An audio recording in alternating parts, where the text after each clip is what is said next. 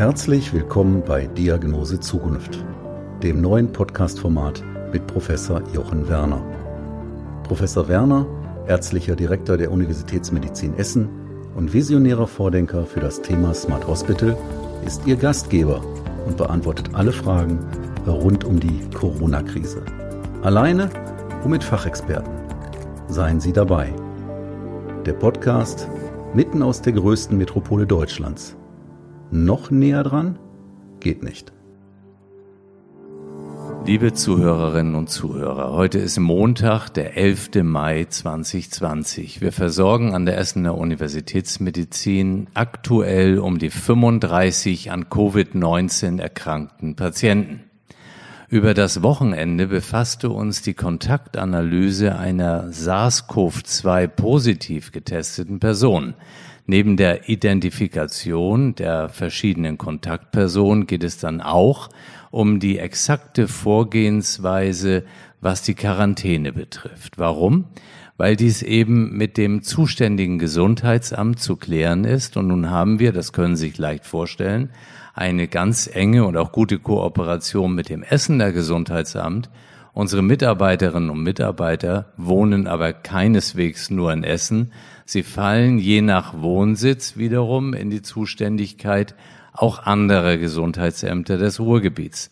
Und damit sind wir beim Thema einer standortübergreifenden Kommunikation im Gesundheitswesen und bei meiner unverändert vorgebrachten Forderung nach einer mit höherer Priorisierung vorzunehmenden Digitalisierungsinitiative.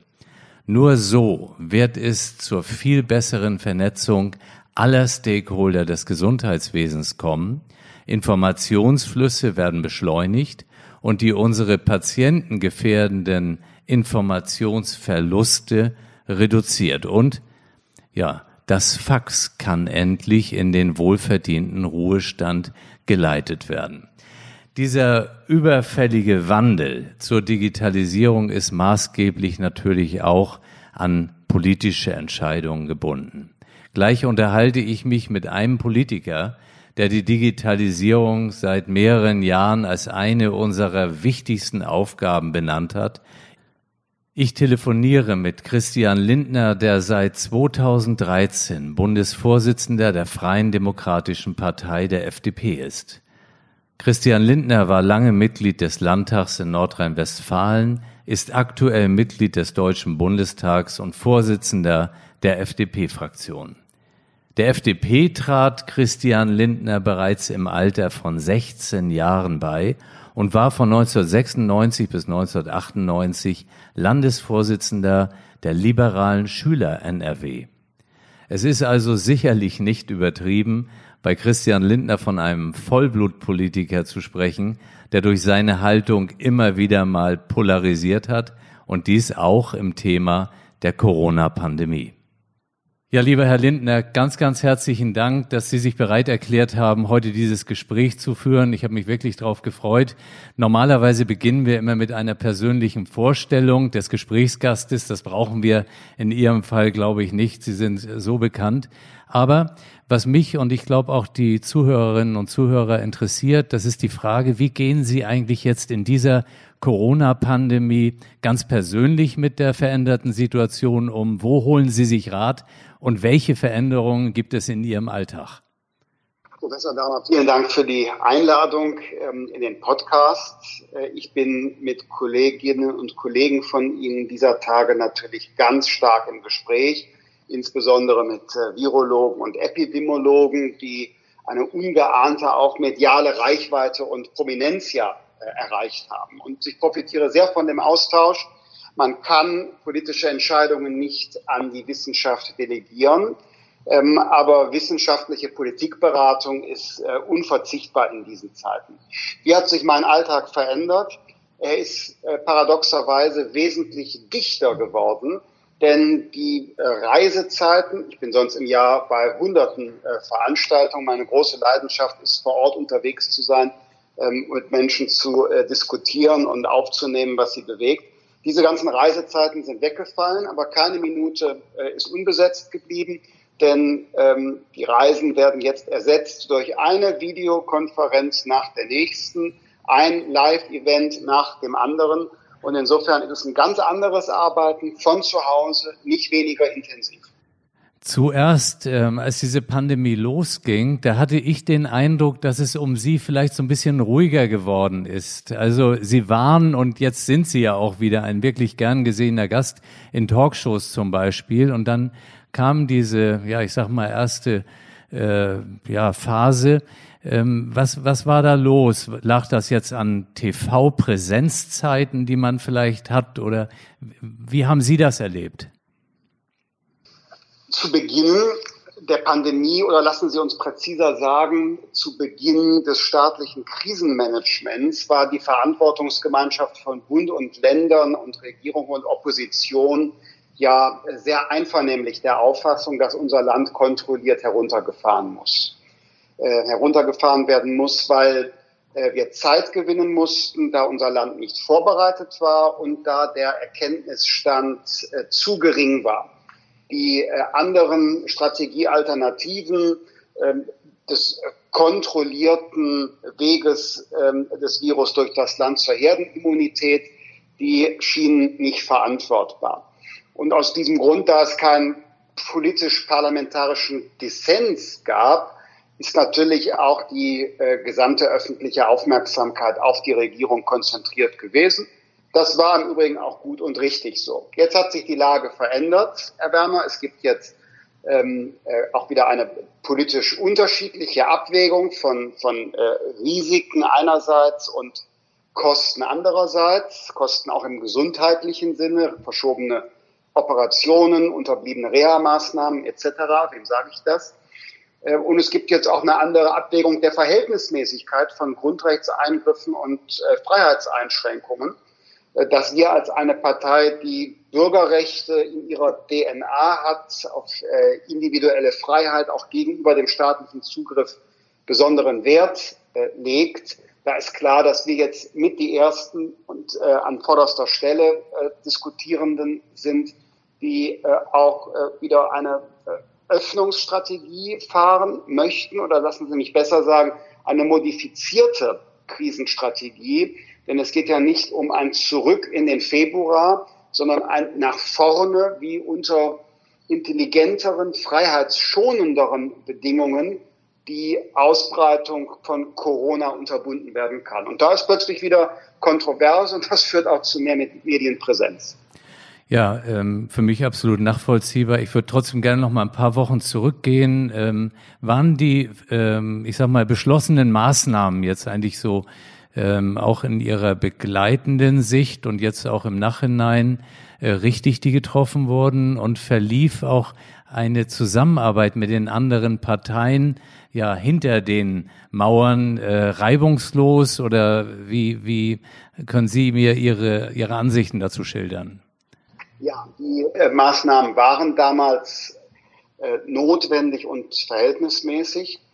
Tatsächlich war es so, dass ähm, noch bevor selbst in Bayern die Schulen geschlossen worden sind, äh, ich im Deutschen Bundestag anlässlich der Aussprache zu einer Regierungserklärung die Regierung ausdrücklich ermuntert habe, über die damals schon beschlossenen Maßnahmen hinaus wirklich das Land komplett runterzufahren, kontrolliert das öffentliche und wirtschaftliche Leben komplett ähm, ähm, zu einem ähm, Zustand, äh, den wir jetzt ja lange gesehen haben, zu bringen. Also insofern, wenn Sie so wollen, war ich einer oder waren wir als Freie Demokraten mit die Ersten, die gesagt haben, wir wissen nichts, wir sind nicht vorbereitet, äh, jetzt steht Gesundheitsschutz an erster Stelle und äh, jetzt sind wir die Ersten gewesen, die gesagt haben, nun ist die Lage eine andere. Die Zusammenarbeit mit der Regierung war in dieser ersten Phase sehr gut, musste sie auch sein, denn Union und SPD im Deutschen Bundestag verfügten nicht über eine eigene Mehrheit aufgrund der Fälle häuslicher Quarantäne der eigenen ähm, Abgeordneten. In Nordrhein-Westfalen wiederum waren wir ja selber oder sind wir selber Teil ähm, der Regierung mit äh, der CDU als Freie Demokraten. Insofern waren wir da ja unmittelbar mit dem äh, regierungsseitigen Krisenmanagement verbunden. Ich war selber ja lange in der NRW-Landespolitik tätig und habe deshalb viele ähm, äh, Verbindungen auch noch zu unseren äh, Kabinettsmitgliedern in Düsseldorf. Ja, und äh, zum Beispiel machte sich ja auch der NRW-Familienminister Joachim Stamp ähm, ja eigentlich auch früh stark für individuelle Lösungen, gerade auch im Bereich der Kita-Öffnung. Ähm, benötigen jetzt eigentlich die Bundesländer mehr Freiheiten im Umgang mit der Pandemie? Ist es so richtig, wie es jetzt gerade läuft? Wie ist Ihr Eindruck dazu?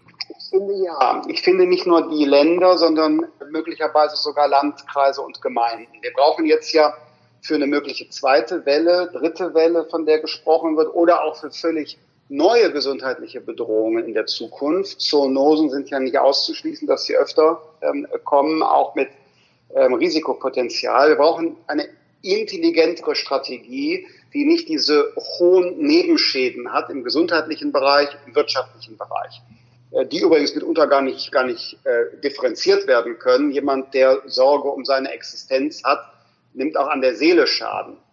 Ähm, wie kann eine intelligentere Strategie aussehen? Das ist beispielsweise übrigens äh, Ergebnis meiner intensiven Gespräche mit Epidemiologen und Virologen. Ähm, erster Bestandteil ist, statt dieser merkwürdigen Verbote und Ausnahmen, die in sich auch oft widersprüchlich sind, eine klare Regel, nämlich die Gewährleistung von Abstand, die Gewährleistung von Hygienekonzepten, durch die Begrenzung äh, von Menschen pro Fläche eines Ladens, äh, eines Lokals, ähm, einer Montagehalle oder einer Schule, die Verfügbarkeit von Schutzmaterialien, also von der Maske bis hin zum Desinfektionsmittel und das intensive Testen der äh, Beteiligten, insbesondere der Menschen, die professionell dann Kontakt haben mit anderen, die viel, sehr viel Publikumskontakt ähm, haben. Zweites Element, und das ist das, worauf Sie jetzt ähm, äh, mit hinaus wollten, Regionalunterschiede. Wenn wir ein hohes Infektionsgeschehen, einen echten Infektionsherd, zum Beispiel ähm, in Passau haben, muss das ja nicht zwingend zu repressiven Maßnahmen in Rostock führen, sondern da muss man möglicherweise regional stärker wieder äh, eingreifen, vielleicht auch beschlossene Öffnungen wieder zurücknehmen. Da schließen die Schulen wieder, machen die Lokale, machen die Läden wieder zu, wenn es ein dynamisches Infektionsgeschehen gibt. Und zum Dritten die Nachverfolgung von Infektionsketten. Das geht auch im Jahr 2020 mit digitalen Mitteln. Wir sprechen ja in der Politik über eine Tracing-App auf freiwilliger Basis, über das äh, Mobiltelefon. Also das können alles Elemente sein, inklusive der Regionalisierung, die äh, nicht einen neuen Zustand des Stillstands auch beim Auftreten von neuen Infektionen zurückbringen müssten. Die FDP und auch Sie persönlich setzen sich ja enorm für freiheitliche Grundrechte ein und diese wurden nun stark eingeschränkt. Äh, sollte es hier eine genaue Betrachtung zwischen der Gesundheit und Freiheit sowie Wohlstand geben? Es gibt ja nicht nur ein staatliches Ziel, sondern äh, unser Grundgesetz hat ja mehrere äh, Grundrechte die miteinander in einer Beziehung stehen. Es gibt zum einen äh, das Recht auf körperliche Unversehrtheit und auf der anderen Seite zum Beispiel die Berufsfreiheit. Und äh, keiner dieser Grundwerte, kein Grundrecht steht für sich allein. Und daraus ergibt sich eben Kraftnatur der Sache für äh, Regierung, Parlament wie äh, auch die Justiz, also für alle Teile äh, der staatlichen Gewalt, die Notwendigkeit, Abwägungsentscheidungen zu treffen. Und für den, für den Fall einer unbekannten Gefahr äh, durch eine Pandemie wird natürlich zunächst der Gesundheitsschutz nach vorne gestellt, weil man ja gar nicht abwägen kann. Man weiß ja gar nicht, auf äh, was man zusteuert, was man braucht, ähm, wie ähm, die Versorgung zum Beispiel mit Schutzmaterialien geregelt ist und anderes mehr. Und jetzt ist die Abwägung eben eine andere. Übrigens schon länger, schon einige äh, Tage, mindestens äh, vielleicht sogar seit zwei Wochen bin ich der Auffassung, dass wir ähm, jetzt anders agieren könnten als noch vor, vor sechs Wochen. Ich finde das gut, dass Sie das sagen. Mit diesem vor zwei Wochen war es so und vor sechs Wochen so, weil ich einfach auch glaube, wir haben alle gelernt, dass sich Situationen verändern und äh, da ist so viel Wandel im Moment drin. Und äh, vielleicht kann man ja auch sagen, dass die aktuelle Situation, die Corona-Pandemie, auch für Ihre Partei eine Chance sein kann. Und äh, man wird sich dann fragen, ob Deutschland vielleicht wieder liberaler wird. Ja, ähm, ich zögere natürlich in einer solchen krisenhaften Zuspitzung, wo Menschen, ich selbst denke an meine Omas, um Familienangehörige oder die eigene äh, Gesundheit fürchten, oder wir den enormen Schaden haben von vielen Menschen, die ähm, ähm, ein Geschäft oder äh, ein Lokal haben, eine Chance für eine einzelne Partei darin zu sehen. Aber vielleicht ist es doch klug, für das Land zu überlegen, was wir daraus gelernt haben. Das naheliegendste ist, wir müssen den staatlichen Bevölkerungsschutz, den staatlichen Katastrophenschutz zukünftig anders aufstellen. Ich muss Ihnen sagen, ich hätte mir nicht vorstellen können, äh, dass wir so blank sind, was Schutzausrüstung wie Masken angeht. Wir haben eine riesen nationale Erbsenreserve. Äh, nichts gegen, gegen Erbsen und Hülsenfrüchte, aber ich hätte gedacht, dass wir auch ein paar Masken irgendwo liegen haben, zumal solche Risikoszenarien schon einmal regierungsseitig schon vor Jahren vorgedacht worden sind. Also das ist das Naheliegende. Aber darüber hinaus, Defizite bei der Digitalisierung von Schule und öffentlicher Verwaltung wurden sichtbar. Wir wissen heute, unser Wohlstand ist keine Selbstverständlichkeit mehr. In Normalzeiten wird sehr viel über soziale und ökologische Ziele gesprochen, wo man das Geld ausgeben kann. Jetzt lernen wir neu, der Wohlstand muss erstmal auch äh, erbracht, erwirtschaftet werden, bevor man danach ihn verteilen kann. Und Ihr dritter Punkt, Professor Werner, natürlich sind wir auch sehr sehr großzügig mit der Freiheit umgegangen, ähnlich wie mit der Gesundheit. Wenn Freiheit und Gesundheit verfügbar sind, nimmt man sie als selbstverständlich. Erst wenn es eingeschränkt wird, die Gesundheit wie die Freiheit, dann lernen wir den wirklichen Wert. Den hat man im Alltag nicht so vor Augen. Vielleicht liegt was Positives tatsächlich darin, dass wir uns beide, Freiheit wie Gesundheit, jetzt neu vergewissert haben, wie wertvoll sie für unser Leben sind. In dem Zusammenhang äh, ist erwähnenswert, dass Sie sich ja auch für Lösungen in der Gastronomie einsetzen. Nun gibt es da den Hotelbereich, den Restaurantbereich, aber es gibt natürlich auch die Bars, die äh, Kneipen mit Stehpublikum. Und ähm, da zeichnet sich für viele ein Überlebenskampf ab. Haben Sie eigentlich Pläne, wie man das auffangen könnte? Bedauerlicherweise nein. Es gibt äh, eine ganze Reihe von Branchen, die äh, Stehkneipe, Menschen sind eng zusammen. Wir haben so Bilder vor Augen aus äh, ähm, dem äh, Kölschen Straßenkarneval. Ich bin ja Rheinländer. Ähm, ich sehe äh, Clubbing, äh, Kulturevents mit äh, großem Publikum. Der, der ganze Bereich äh, der äh, Event- und Veranstaltungswirtschaft, Tourismus, ähm, aber dann eben auch Gastronomie und Hotellerie als Ganze. Das sind Bereiche, die sind jetzt enorm gebeutelt. Ähm, die einen, weil man noch keine Öffnungsperspektive hat und das noch, noch auf sich äh, warten lässt und die anderen mindestens schon dadurch, weil Umsatz nicht nachgeholt werden kann. Also ein Auto, das im März nicht gekauft worden ist, das kann man im August noch kaufen. Aber ein Hotelzimmer, das äh, am 1. Mai nicht gebucht worden ist, das kann man nicht, nicht im Nachhinein nochmal buchen. Das ist einfach durch Zeitablauf erledigt. Und da werden wir sehr, sehr viele wirtschaftliche Härten erleben, die gar nicht alle ist eine, ist eine Naturkatastrophe, gar nicht alle von unserer Solidargemeinschaft aufgefangen werden können. Die Schadenbilanz kennen wir auch noch gar nicht. Für mich stehen Sie persönlich ganz maßgeblich auch für das Thema Digitalisierung. Und ähm, das ist ja auch beim letzten Bundestagswahlkampf, äh, ich sag mal, nach, nach außen gebracht worden, in meinen Augen noch zu wenig wahrgenommen worden.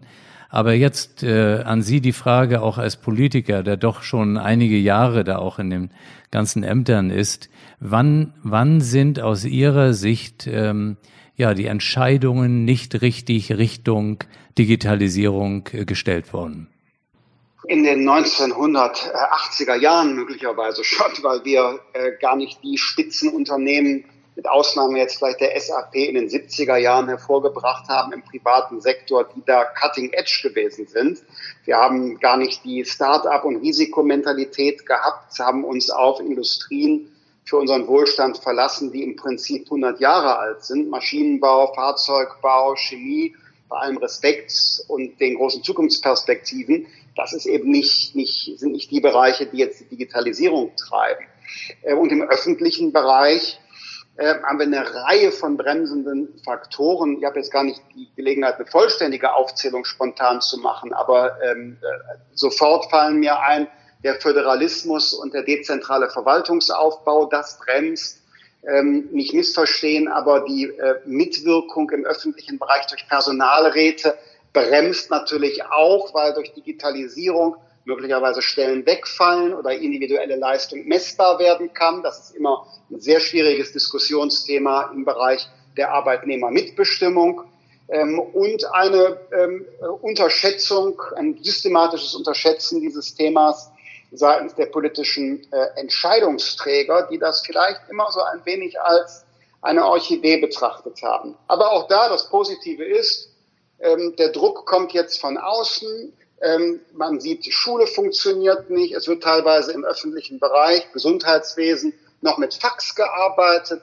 Weiß nicht, wie es bei Ihnen ist, aber auch im, im klinischen Bereich. An vielen Stellen sind die Daten gar nicht integriert und nicht verfügbar für wissenschaftliche Nutzung. Und äh, da ändert sich jetzt gerade was. Und ich bin ja als Optimist Berufsoptimist sogar äh, der Meinung, dass man aus so einer Krise auch, gar nicht als Plattitüde gemeint, eine Chance machen kann, indem man das, was lange nicht möglich war, wo lange kein Bewusstsein vorhanden war, dass man das nun umso entschiedener nach vorne wenden kann. Ja, lieber Herr Lindner, für Sie vielleicht von Interesse zu erfahren ist, dass wir im Jahre 2015 unsere Unternehmensstrategie am Essener Uniklinikum in einen Wandel zum Smart Hospital gelegt haben und dabei sagen, die Digitalisierung soll den Menschen mehr in den Fokus rücken, als Patient, als Angehörige, aber auch als Mitarbeiterinnen und Mitarbeiter. Die Technik soll entlasten, die Digitalisierung soll die Humanisierung stärken. Nun kamen wir in äh, die Jahreswende, vorher noch das digitale Versorgungsgesetz. Herr Spahn signalisiert doch ich sage mal, auch schon eine Reihe von Digitalisierungsaktivitäten. Und jetzt kommt die Frage, wie werden wir das nach der Corona-Krise weiter äh, unterstützt bekommen? Sind Sie da sehr positiv? Wie beurteilen Sie die Struktur in Deutschland? Braucht es ein eigenes Digitalisierungsministerium oder sehen Sie es eher bei den verschiedenen Ressorts gut aufgehängt? Das würde mich interessieren. Nein, ganz ähm, sicher ist es nicht gut, dass es keine zentrale Koordination gibt. Es müsste eine Verantwortlichkeit geben in einem Ministerium, wo dann auch die ähm, Kompetenzen, also Zuständigkeiten, ähm, aber auch die Köpfe und äh, das Kapital im Sinne der Haushaltsmittel, also Kompetenz, Kopf, Kapital, konzentriert sind in einer klar zugeordneten Verantwortlichkeit. Das ist die allgemeine Lebenserfahrung. Wenn einer zuständig ist, dann kümmert er sich auch, äh, weil er daran gemessen wird. Wenn keiner zuständig ist, weil alle zuständig sind, dann passiert relativ äh, wenig. Und deshalb bin ich seit längerer Zeit der Auffassung, wir brauchen im Bund ein Digitalministerium. Das muss kein eigenes Haus sein. Die Zuständigkeit muss gebündelt werden und könnte dann angedockt werden an das Innenministerium oder das Wirtschaftsministerium oder das Bildungsministerium, das wäre mir gar nicht äh, entscheidend wichtig, aber es muss an einer Stelle gebündelt sein, so wie in Nordrhein-Westfalen äh, ja das Wirtschaftsministerium das Digitalministerium ist, das viele der Kompetenzen bei sich hat, bei der Digitalisierung der öffentlichen Verwaltung, die an anderer Stelle, in anderen Ländern ähm, verteilt sind oder beim Innenministerium liegen. Und äh, damit sind die Erfahrungen, die wir in Nordrhein-Westfalen gemacht haben bislang, sehr gut. Die sind vorbildhaft für den Bund nach meiner Auffassung. Ja, das muss ich äh, Ihren Eindruck teilen äh, mit Professor Pinkwart. Ähm, es gibt eben auch für uns ganz viel Kommunikation in diesem Grenzbereich, eben zur Innovation, Digitalisierung, Wirtschaft. Das ist gut nachvollziehbar für mich. Sie hatten vorhin kurz die Schule angesprochen. Ich hatte kürzlich einen Podcast mit einem Realschullehrer und da kam mir unglaublich viel, ich sag mal auch Sorgen entgegen, Unsicherheit, wie geht man um mit den Kindern? Wie empfinden Sie diese aktuelle Situation jetzt mit dem äh, mit der Entscheidung, die Schüler gehen wieder zur Schule, bestimmte Klassen tun es, andere nicht. Ähm, sagen Sie doch bitte Ihre Einschätzung. Da gibt es große Befürchtungen, aber teilweise auch ähm, falsche Informationen. Auch hier geht es ja nicht um einen Alltag, äh, wie wir ihn im Januar, Februar hatten, sondern unter ganz bestimmten Bedingungen soll die Schule wieder geöffnet werden. Das ist sehr schwierig, äh, weil es da auch um Ängste geht und ähm, teils Interessen. Die Situation ist äh, leicht, wenn man eine Schule schließt. Ein Anruf, Schule geschlossen. Äh, wieder hochfahren ist sehr schwer. Und das erleben wir jetzt. Gut ein Drittel der Belegschaft, der Lehrkräfte steht gar nicht zur Verfügung für den Schuldienst. aufgrund von Vorerkrankung oder Alter wäre es nicht verantwortbar ohne einen Impfstoff, ohne dass, dass ähm, wir schon vollständig hinter der Pandemie sind, die wieder zurück in den regulären Schuldienst zu bringen.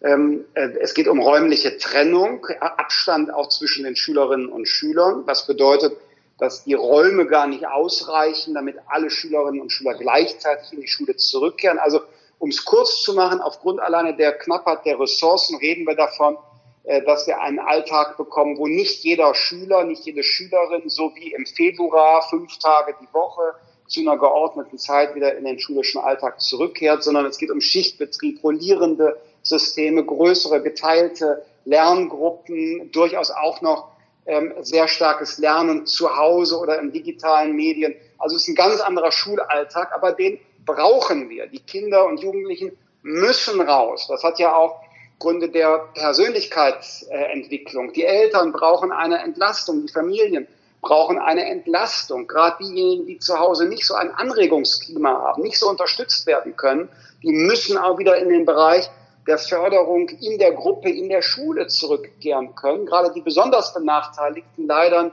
äh, leiden ja in, in ähm, sehr empfindlicher Weise unter dieser äh, Situation. Wir dürfen uns ja nicht nur vorstellen, die Idealsituation einer Familie im Einfamilienhaus mit Garten, viel Platz, äh, MacBook, ähm, äh, iPad äh, und Eltern, die mit akademischem Hintergrund viel pädagogisches Verständnis für ihre Schüler, für ihre Kinder äh, aufbringen können, sondern es gibt auch andere Lebenssachverhalte. Und deshalb muss dringend geöffnet werden. Wenn ich manchen Kollegen höre, der sagt, man könne jetzt ein ganzes Jahr keine Schule mehr organisieren, dann äh, bin ich in größter Sorge, weil da wären die, die sozial- und bildungspolitischen Folgeschäden äh, nicht verantwortbar, nach meiner Überzeugung. Sie hatten vorhin gesagt, die müssen raus. Das kam so richtig mit Impuls und Nachdruck. Ähm, wie, wie finden Sie selbst eigentlich Ausgleich? Sie haben ja wahrscheinlich auch am Tag ganz viel Zeit am Smartphone und an anderen digitalen Medien. Ähm, betreiben Sie Sport? Ja, ich äh, betreibe Sport. Ich habe hier äh, zu Hause zwei äh, Maschinen, einen Crosstrainer und ein Rudergerät. Das ist aber meine tägliche Routine immer, jeden Tag eine Stunde Sport und ich mache es deshalb zu Hause, weil ich mich dabei noch ein bisschen unterhalte. Dann schaue ich auf Netflix ähm, aktuell eine Serie, äh, die mich gerade besonders interessiert und das ist auch so eine Art Zusatzmotivation, wenn wir wissen, wie es weitergeht und dann gleichzeitig kann man noch auf die Maschine. Für mich ist das äh, äh, echter Ausgleich wenn ich das so sagen darf, fast so ein Stück äh, tägliche Hygiene. Ne? Also so wie man auch duscht, mache ich gerne ein bisschen Sport, dann ist der Körper irgendwie aufgewärmt und, und irgendwie alle Regler sind nach oben gestellt. Das brauche ich einfach. Nun haben Sie mich aber echt neugierig gemacht. Netflix, welche Serie? Oh, äh, ganz aktuell habe ich, das war nicht Netflix, sondern jetzt auf Disney Plus, ähm, der Mandalorianer gesehen. Eine ganz aktuelle Auskopplung aus dem Star Wars-Universum äh, für diejenigen, die das mögen, die Science Fiction mögen, äh, sehr gut gemachte Produktion, äh, hat mir viel Freude gemacht. Ja, lieber Herr Lindner, so gegen Ende des Post Podcasts komme ich dann immer zu der Frage oder zu der Bitte auch an den Gast, dass Sie vielleicht unserer Zuhörerschaft einen Ratschlag, einen Tipp geben aus Ihrer Sicht, wie man im Moment am besten durch diese Pandemie kommt sich nicht kirre machen lassen, sich nicht verängstigen äh, lassen und äh, versuchen, äh, das äh, äh, Licht am Ende des Tunnels äh, zu sehen. Ich weiß, für viele ist das sehr schwierig. Ich habe jeden Kontakt, jeden Tag Kontakt mit Menschen, die in größter Not sind und das belastet mich auch. Aber ähm, es ist noch immer wieder ähm, die Sonne aufgegangen. Es gab immer wieder einen, einen neuen Morgen und das wird auch nach dieser Krise so sein. Ja, und die letzte Frage meines Podcasts, der den Titel trägt, Diagnose Zukunft, zielt auf dessen Titel eben, und zwar auf die Zukunft. Wann denken Sie, werden wir den Rückstand in der Digitalisierung aufgeholt haben? Und ist das überhaupt aus Ihrer Sicht noch möglich? In bestimmten Bereichen ist es möglich, in anderen Bereichen ist der Zug längst abgefahren. Also wir haben in Deutschland ähm, äh, keinen Produzenten mehr von Spitzenhardware oder Smartphones. Ähm, das ist vorbei. Äh, die großen Plattformen aller äh, Google oder Amazon, die sind woanders entstanden, nicht bei uns. Wir müssen tolle Anwender werden. Wir müssen die Möglichkeiten der äh, künstlichen Intelligenz bei uns äh, nutzen, also der Sammlung und Bewirtschaftung, ähm, Nutzung ähm, von Daten unter hohen ähm, Standards für die Privatheit und Anonymisierung. Äh, wir können im Bereich des industriellen Internets noch weltweit äh, führend werden. Und wir sollten uns ein Beispiel nehmen an Partnern wie Estland, die im Bereich öffentliche Verwaltung ähm, ganz vorne mitspielen, weltweit den Menschen das Leben leichter zu machen. Und da haben wir sicherlich nicht mehr viel Zeit, ähm, aber wir sollten uns das Ziel setzen, dass wir ähm, zur Mitte dieses Jahrzehnts, dass wir zur Mitte dieses Jahrzehnts zumindest nicht mehr auf dem Status eines digitalen Entwicklungslandes sind, sondern äh, in der Spitzengruppe wieder mit dabei sind. Lieber Herr Lindner, ganz, ganz herzlichen Dank für Ihre Zeit, für Ihre Einschätzungen, all die Informationen. Mir hat das sehr viel Spaß gemacht. Vielen Dank. Ganz meinerseits. Vielen Dank auch Ihnen und alles Gute. Bleiben oder werden Sie rasch gesund? Wir füreinander und Chance Corona sind meine beiden Hashtags zur Verabschiedung. Ihnen und Ihren Lieben alles Gute, Ihr Jochen Werner.